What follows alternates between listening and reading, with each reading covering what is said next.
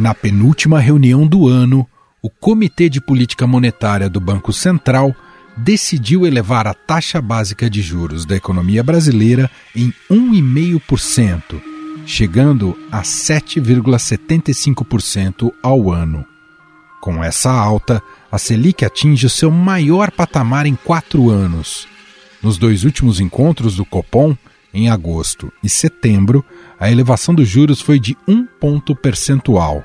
Porém, o mercado passou a prever uma elevação maior após o ministro da Economia, Paulo Guedes, ter admitido na semana passada furar o teto de gastos para bancar o programa Auxílio Brasil.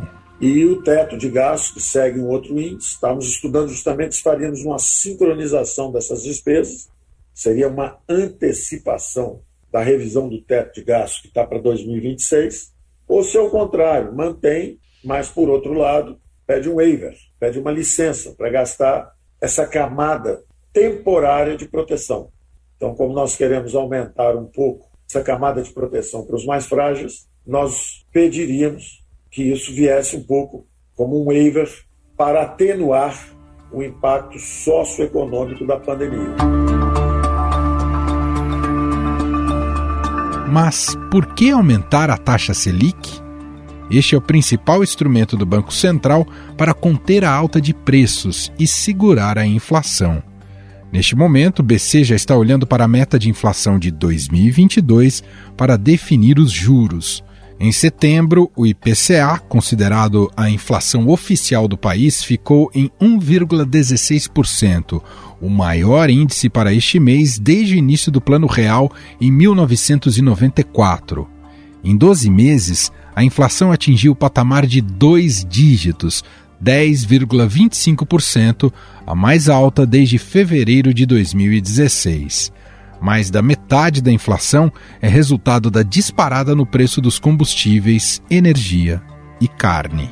Dados oficiais apontam que o país registrou uma inflação acumulada de 10,25% em 12 meses. Essa é a primeira vez que o Brasil alcança a marca de dois dígitos desde 2016. Para especialistas, entre os fatores que pressionam os preços em alta no Brasil estão a desvalorização do real, que encarece as importações, e a nova bandeira cobrada na conta de luz, que também pesou no índice.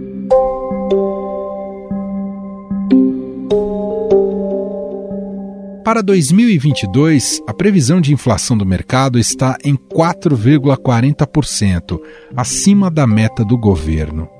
O remédio aplicado pelo Banco Central para conter a inflação será suficiente? Como a alta da Selic afeta o bolso de todos? Em instantes, a gente volta para analisar esses assuntos e teremos uma entrevista com o economista e ex-presidente do Banco Central, Gustavo Loyola. Estadão Notícias. Marcas já não conseguem mais a atenção do público e nem mesmo seu consumo se não praticarem o que falam. E esse movimento impõe a elas um ritmo de inovação cada vez mais intenso. Uma dessas empresas é o iFood, que vem intensificando o seu papel nas pautas ESG, que reúnem temas de governança ambiental, social e corporativa. Para alimentar o futuro do mundo, como a empresa diz, é importante fazer a diferença na vida das pessoas e no mundo. Hoje e ao longo das próximas semanas, vamos mostrar mais sobre elas, abrindo um espaço de trocas sobre o tema. Quem nos conta mais é o vice-presidente de Pessoas e Soluções Sustentáveis do iFood, Luiz Gustavo Witt. O que, que significa alimentar o futuro do mundo? Significa inovar em tecnologia para alimentar o mundo, entregar momentos incríveis, em comida saudável, com bastante praticidade e com acesso para todos os bolsos. Em paralelo a isso, ajudando todo o nosso ecossistema, falando de entregadores, estou falando de restaurantes, estou falando de supermercado, estou falando de outras lojas. A parte de educação, ela foi muito ecoado, porque existe uma crença que a educação é a principal coisa, ou talvez a, a única coisa que realmente consegue transformar uma sociedade. O meio ambiente, porque a gente sabe que o delivery ele tem os seus impactos ambientais e inclusão, porque não dá mais para a gente ficar esperando muitas outras gerações para a gente corrigir dívidas históricas. Vamos usar a mesma tecnologia e inovação que guiam o nosso negócio para fazer um futuro diferente. Estadão Notícias.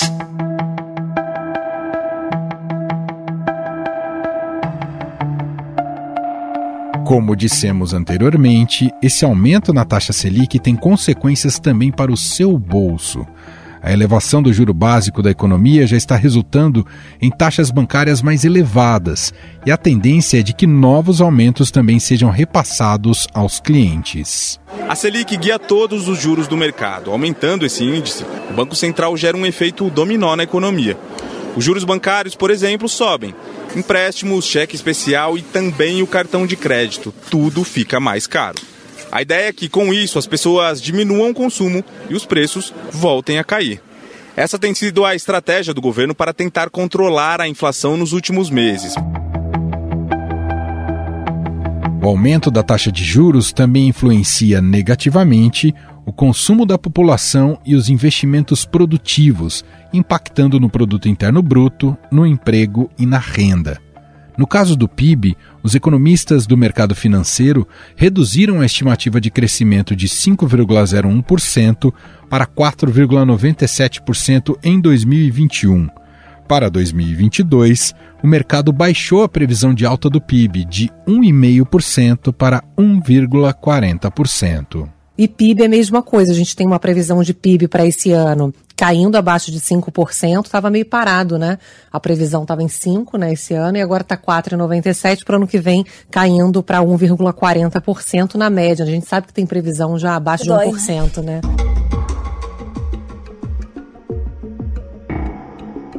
Lembrando que o PIB é a soma de todos os bens e serviços produzidos no país e serve para medir a evolução da economia. O aumento da Selic tem impacto também nas aplicações financeiras em renda fixa, como a caderneta de poupança, que tende a render um pouco mais. Com juro básico em 7,75% ao ano, a poupança passará a render, por exemplo, 5,5% ao ano. Mesmo assim, o rendimento da poupança segue perdendo da inflação. Nas próximas reuniões, a projeção é de que o BC eleve os juros em 1,5% em dezembro, um ponto em fevereiro de 2022, 0,75 em março e meio ponto em maio do ano que vem. Com isso, a taxa Selic iria para 9,25% ao final de 2021 e para 11,5% ao final de 2022. Para analisar o cenário macroeconômico com a alta da Selic, nós vamos conversar com o economista Gustavo Loyola, ex-presidente do Banco Central e sócio da Tendências Consultoria. Olá, Loyola, tudo bem? Tudo bem, Manuel. Tudo bem. Bom, Loyola, vou até primeiro quebrar um pouco o script, te ouvir. Demorou um pouco para quem estava acompanhando nessa quarta-feira para sair o resultado da, da taxa Selic. Como, você que já foi é, presidente do Banco Central, como é que são esses dias de reunião do Copom, hein, Loyola? Não, são, são dias é, que normalmente tem muita discussão sobre a conjuntura, é, sobre os prós e contras de determinada ação do Banco Central, né? Obviamente, tem situações em que essas discussões são mais acaloradas, são mais complexas, mais difíceis, né? E acredito que nós temos, estamos num momento desse, né? Uma decisão hoje é, importante, o Banco Central acelerando aí o ritmo de alta de, de juros, né? No contexto de muito risco, inclusive de, de levar o país aí para uma recessão ano que vem, né? Mas, por outro lado, um, risco também muito grande da, da inflação, né, de escolar, é, enfim, das metas no ano que vem, em 2000 e mesmo no ano seguinte. E então o Banco Central ele ficou numa, numa posição mais difícil para tomar essa, essa medida aí de, de acelerar né, a alta do, dos juros. Né? E qual é a sua avaliação desse 1,5%? Te parece adequado, Loyola? Eu acho que o Banco Central agiu corretamente. Ele precisava dar um sinal de preocupação em relação à inflação, né? para uh, eh, evitar que ele ficasse uh, correndo atrás do prejuízo, né? vamos dizer assim, o, o, famoso behind the curve, né? quer dizer, atrás da curva. Né? Quer dizer, os, o, os mercados já antecipavam de alguma forma que o Banco Central deveria fazer um movimento mais, mais forte nos juros. E como o próprio Banco Central assinalou no seu comunicado, isso teve muito a ver com as incertezas criadas no lado fiscal. Né? Então, a decisão de romper o teto de gastos foi determinante aí, um dos, não digo que foi a única, a única razão, mas uma das razões mais importantes é, pelas quais o Banco Central é, mudou o ritmo de, de subida dos juros, né? Por quê? Porque todos observamos a forte reação do mercado de câmbio, a desvalorização do real, que acaba tendo efeitos inflacionários. E, além disso, também, né, houve a divulgação ontem do IPCA 15, né, um número bastante salgado, é, a pior, o pior número para o mês, desde dado do, do plano real, né, logo uhum. depois do plano real, lá em 1994. Então, realmente uma situação bastante perigosa, vamos dizer assim, para o Banco Central, se ele não tivesse agido de, como agiu. Né? Bom, a tendência é que essas altas continuem nas próximas reuniões do Copom, Loyola? Sem dúvida, o Banco Central, inclusive, ele explicitamente, né, nesse comunicado, já disse que vai aumentar na próxima reunião é, no mesmo ritmo, ou seja, mais um e meio, né, de juros o, o, o, na próxima reunião, levando então a taxa Selic para 9,25, né? E nas uh, reuniões posteriores, eu, eu acredito que deve continuar nesse aumentando os juros. Não sei se talvez nesse mesmo ritmo, mas o, o, o, Banco Central deixou em aberto aonde ele vai parar, né? Porque de fato ele não tem essa visão hoje de onde, até onde as taxas de juros deverão ir, né? Mas é, deixou claro, por outro lado, que ele tem um compromisso com a, a meta de inflação, né? Então, se a taxa de juros tiver a subir mais, vai subir. E nós, certamente, quase certamente, vamos ver, voltar para uma Selic de dois dígitos. Né? Há muito tempo não se via no Brasil uma taxa básica de juros uh, acima dos, dos 10%. Né? Bom, e até olhando para esse cenário futuro, além da taxa de dois dígitos, ano que vem é ano eleitoral. Torna o, o cenário ainda mais instável e com tendência então da Selic continuar subindo aí para patamares que a gente conhecia antes, Loyola? O, o cenário político é mais um elemento de incerteza, né? É, a, nós já observamos isso em outras uh, eleições por exemplo, em 2014, 2000, na, na primeira eleição do, do, do presidente Lula, né? Então, e, e, em outras ocasiões também, menor ou maior grau. E acredito que desse, no ano que vem, é, as eleições vão trazer muita volatilidade, porque a opção Lula, por exemplo, não é uma opção que traz segurança do ponto de vista fiscal, né? E, por outro lado, o, o, o governo Bolsonaro, ele rasgou, né, vamos dizer assim, todo o compromisso que tinha com a austeridade fiscal ou com a responsabilidade fiscal ao, ao enterrar o teto de gastos, né? na prática enterrou o teto de gastos. Então fica numa situação em que os, dois, os, os candidatos que hoje são favoritos pelas pesquisas preliminares, é verdade que estamos ainda muito longe da eleição, mas eles não trazem essa tranquilidade no terreno macroeconômico. É, então, é, vamos dizer, se não, não, é, se não surgir uma outra, uma outra situação no, no, no cenário eleitoral, é, as opções aí começam a ficar bastante de complicadas quando se, se tem, é, quando se olha por essa ótica, né, essa ótica fiscal, né, a ótica do equilíbrio fiscal, né. Loyola, indo para o campo conceitual, até para você nos ajudar a entender um pouco mais do cenário, se por um lado é quase impositivo aumentar a taxa Selic para segurar a inflação, por outro lado, o que traz de prejuízos para a economia brasileira? É, atravanca um pouco o crescimento e investimentos, Loyola? De certa maneira, sim, né? Porque na realidade a, a taxa de juros torna mais caro aí, por exemplo, a aquisição de bens financiados, né? o investimento, o financiamento do próprio investimento, né? Então, isso tem um efeito é, negativo sobre a atividade econômica. Mas é, vamos lembrar que a inflação também tem um efeito negativo, porque a inflação ela corrói, ela, ela reduz né, o poder de compra, principalmente dos brasileiros mais pobres. Né? E, e com isso também é, prejudica a, a, o próprio crescimento econômico, além das incertezas que vêm junto com é, a aceleração inflacionária. Então, assim, é, é, um remédio amargo, sem dúvida, mas a doença é pior, tá? Eu descreveria, descreveria isso, né? É, assim, aquela situação em que o paciente ele tem que se sujeitar a um tratamento que acaba maltratando um pouco o corpo, né?